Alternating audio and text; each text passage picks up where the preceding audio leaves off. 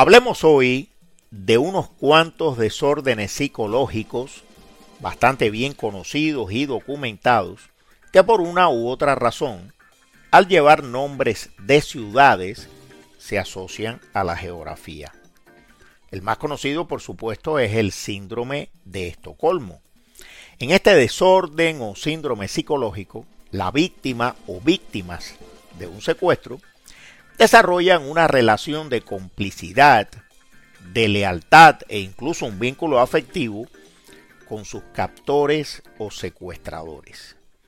Le puso nombre a este síndrome, síndrome de Estocolmo, el psiquiatra sueco Nils Bejerot, al estudiar a los rehenes del Banco de Crédito de Estocolmo secuestrados en el verano del año 1973 por un asaltante de bancos. El término síndrome de Estocolmo terminó de hacerse famoso y es conocido mundialmente cuando un año después, en febrero de 1974, Patricia Hearst, nieta del magnate de la prensa William Randolph Hearst, terminó uniéndose a sus secuestradores y asaltando banco, bancos ella misma junto a ellos.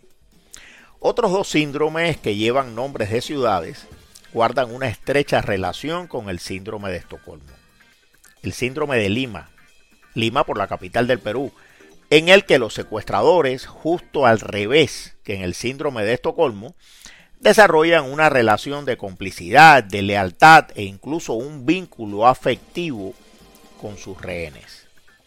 Y el síndrome de Londres, en el que los rehenes, actuando con cierta lógica pero no con prudencia, desarrollan una franca animadversión y hostilidad hacia sus captores, lo que suele terminar, como en el caso que dio nombre al síndrome, en una sangrienta tragedia.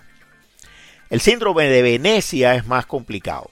Se refiere a las personas, primero fueron alemanes, pero ahora son de todas partes, que viajan a Venecia expresamente para suicidarse.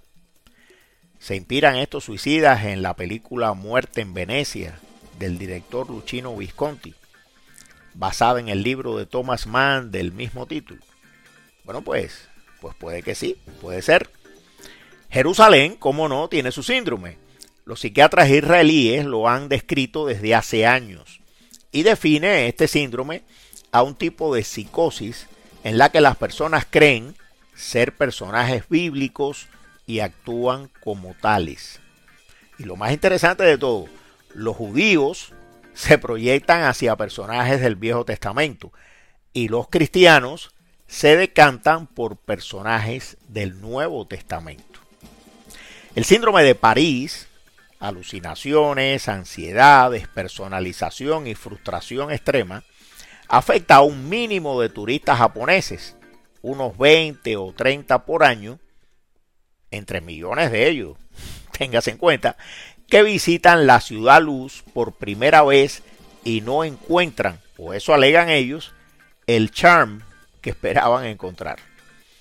El síndrome de Florencia, conocido también como síndrome de Stendhal, es ya un clásico cuadro dramático, taquicardia, alucinaciones, desmayos, náuseas, que pueden desembocar en una psicosis paranoide pasajera, producida todo esto por el choque de tanta belleza artística El síndrome de Ámsterdam describe hombres, sobre todo italianos, que al visitar esta ciudad holandesa publican fotos de sexo explícito de una manera desaforada y sin consentimiento, por supuesto, en las redes sociales. El síndrome de Brooklyn fue descrito, es un síndrome ya sobrepasado,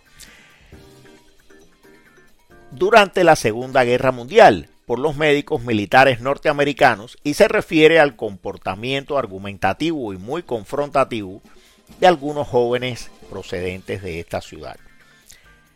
Terminemos, este sería el síndrome número 10, con el síndrome de Detroit, una forma de depresión que aparece en ciertos trabajadores manuales que son desplazados por los más jóvenes o simplemente son echados a un lado por las nuevas tecnologías. ¿Vendrán otros síndromes? Bueno, pues probablemente sí.